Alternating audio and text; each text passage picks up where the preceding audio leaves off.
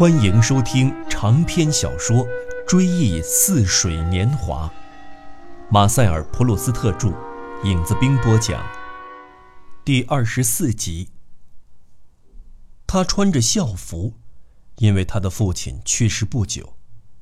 我们没有去看他，我的母亲出于一种美德才不愿意去看他。对于母亲来说，也只有这种美德才能限制他善良的宽宏。那就是廉耻心。不过他还是打心眼里可怜范德义小姐。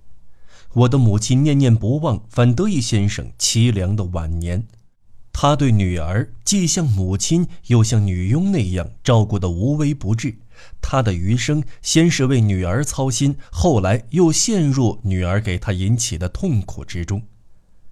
老人在最后几年中满脸愁苦的情状。我的母亲一直历历在目，她知道范德义先生放弃了把自己最后几首作品完整的记在乐谱上的计划。那些虽只是一位钢琴老教师、乡村教堂的管风琴演奏师的惨淡经营之作，本身想必没有多大的价值，但我们并不小看他们，因为这些作品对于他来说意义重大。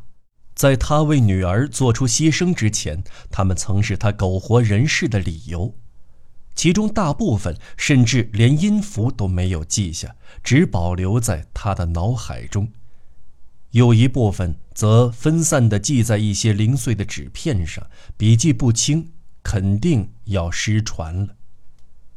我的母亲还想到范德义先生无可奈何地放弃的另一件事，那就更惨不忍言。他不得不放弃对女儿日后取得既正派又受人尊敬的幸福前程的期望，这件事最伤透我的姨祖母们以前的这位钢琴老师的心。我的母亲一想到事情的来龙去脉，总不免扼腕叹息。她想到范德义小姐一定也恨恨不已，当然，苦涩之情完全不同。范德义小姐的伤道中应夹杂着悔恨，因为她的父亲几乎是被她害死的。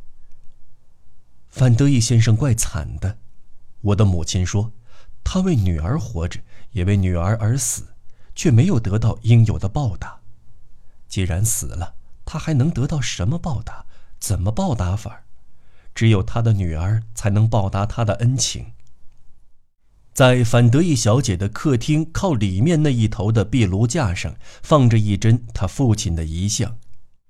他一听到大路上传来林林的车马声，就赶紧过去把遗像拿过来，然后坐到沙发上，拉过一张小茶几，把遗像放在上面。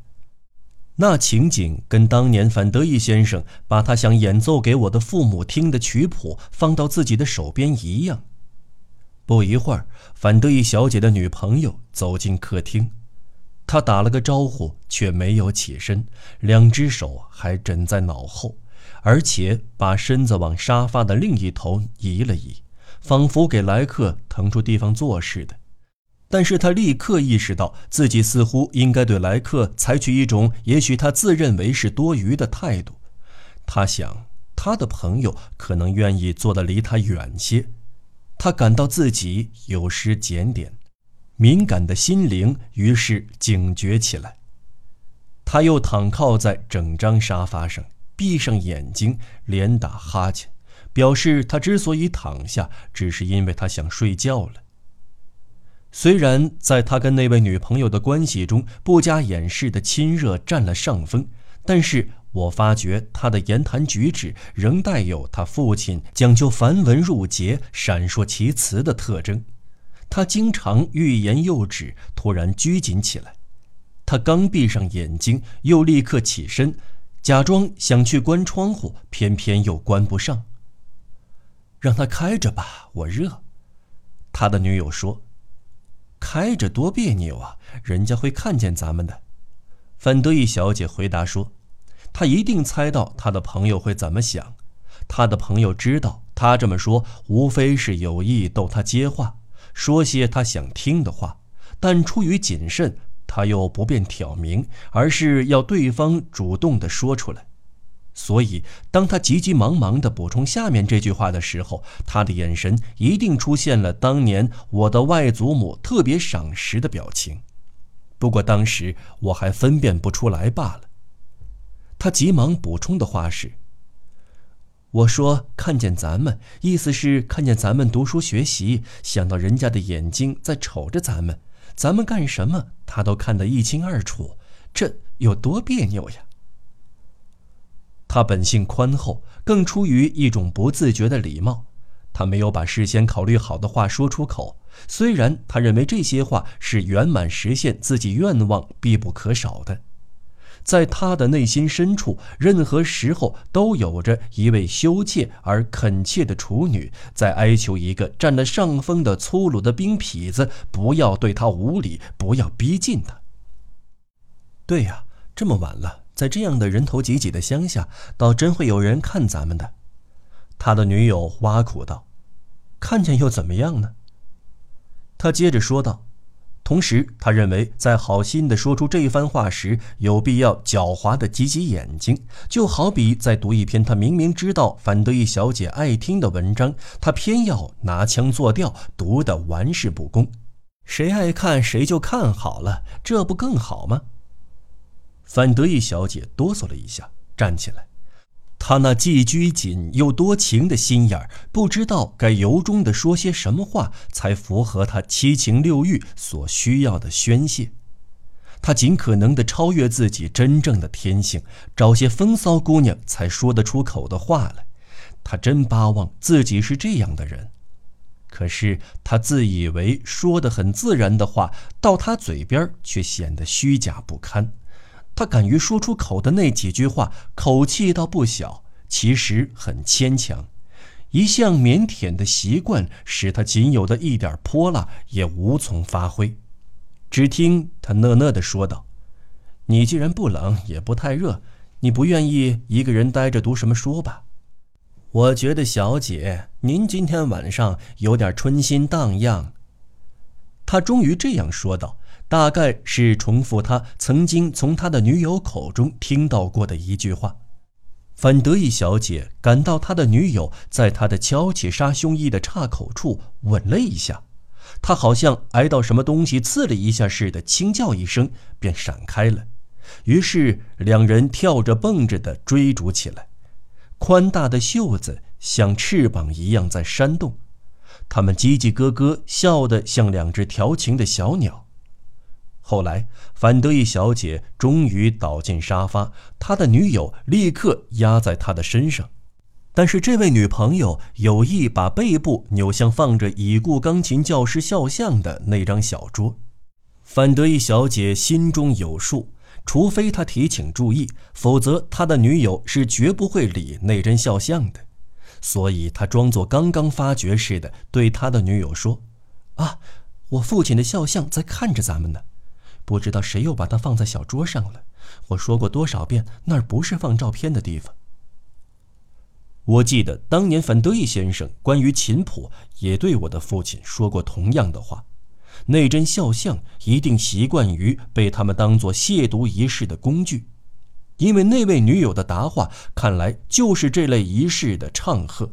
他说：“让他待着吧，反正他也不能再讨咱们的嫌了。”你以为那老东西看到你在这儿，看到窗户敞着，还会哭哭咧咧的来给你披上外衣吗？范德义小姐答道：“得了，得了。”这句稍有谴责之意的话，倒是证明了他天性的宽厚。他这么说，并不是因为人家用那种口吻谈论他的父亲，他听了生气。显然，不知出于什么奇奇怪怪的逻辑，每逢这样的时候，总有一种感情，他是习惯于埋在心里而不予表露的，而是因为这么说等于给自己一个约束。他的女友在想方设法给他提供快乐，他为了不显得只顾自己，就有意给自己来点约束。然而，这种对亵渎言行的温和的折中，这种娇声娇气的假怪嗔，对于他的坦诚的天性来说，显得特别卑鄙，简直像男盗女娼之流的甜言蜜语。他偏偏想精通这类无耻之道，但是他无法抗拒快乐的诱惑。有人对他温柔加倍，他感到由衷的高兴。偏偏这人对无力自卫的死者如此刻薄。他跳起来，坐到他的女友的腿上，天真的把头伸过去给她吻，好像她是他的女儿似的。同时，他心花怒放的感到，他们俩这一下子要狠心到底，一起到范德义先生的坟墓里去盗走他的父爱了。女友捧住反德义小姐的脸庞，在额上吻了一下，吻得那样温柔，因为他对反德义小姐非常疼爱，他想给如今成了孤儿的少女的凄楚生涯增加一些消愁解忧的乐趣。你知道我想给这老怪物来点什么吗？他拿起肖像说道。他又凑到范德意小姐的耳边，悄悄说了几句我听不到的话。哦，你不敢吧？我不能啐，往这上面啐。女友故意恶狠狠地说道。下文我就听不到了。因为范德意小姐无精打采的、笨手笨脚的、慌慌忙忙的、一本正经的、愁眉苦脸的过来关上了百叶窗。我总算知道了，生前为女儿吃尽种种苦头的范德义先生，死后得到了女儿什么样的报答。后来。我倒曾经想过，即使范德义先生亲眼目睹方才的情景，他对自己女儿的心地善良的信念，也许照样不会丧失，甚至明明错了，他还会坚信不疑。当然，在反德义小姐日常的行为中，恶的表现极为彻底，一般人难以想象她怎么能坏到这种程度，简直跟施虐狂患者不相上下。让自己的女朋友朝生前一心爱着他的父亲的遗像上啐唾沫，此情此景出现在大马路的歌剧院舞台上，倒比出现在名副其实的乡间住宅里更合适。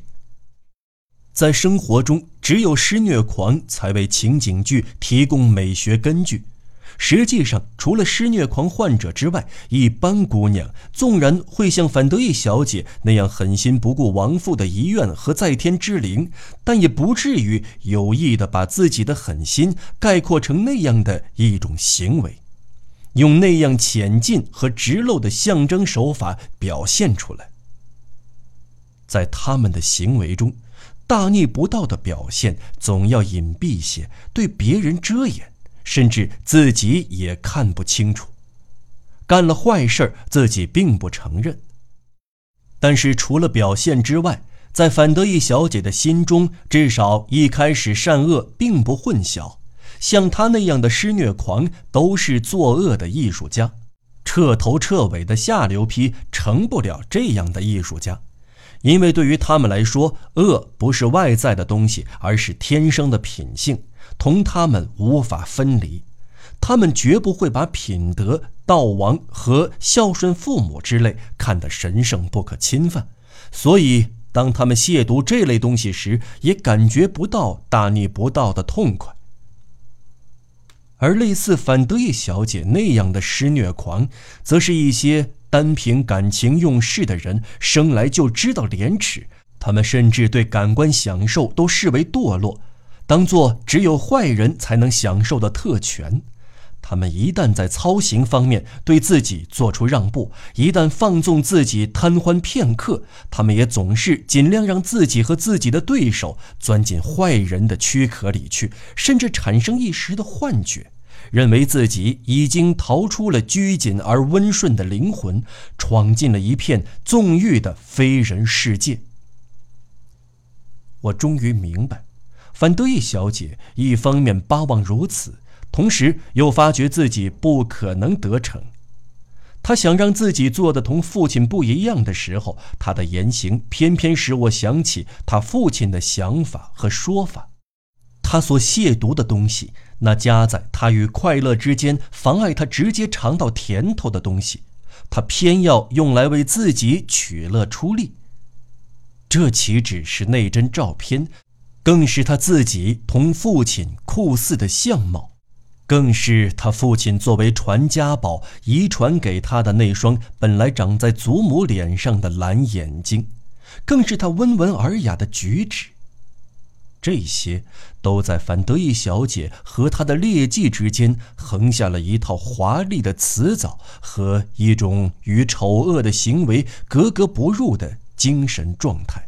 使他认识不到自己的放荡同他平时奉行的许多待人接物的礼数有多大的差距，使他产生寻欢之念的，使他感到快活可心的，不是恶，在他的心目中，快乐倒不是好事。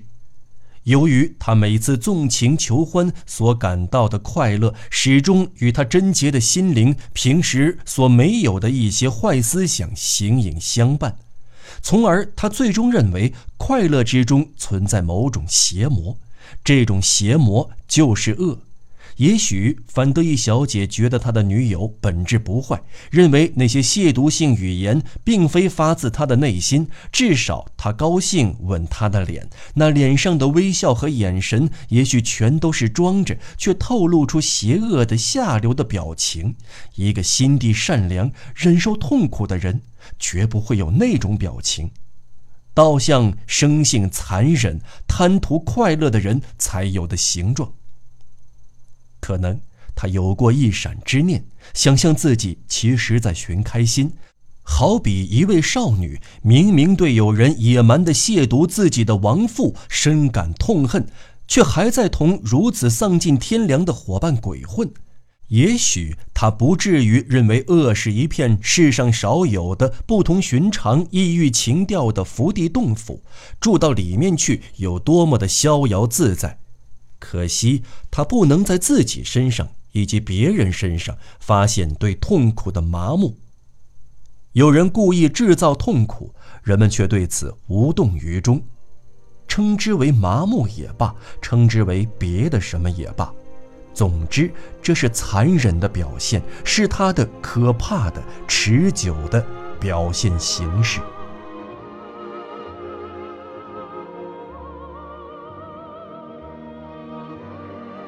好了，朋友们，本期节目就为您先播讲到这里，我们下期节目再见。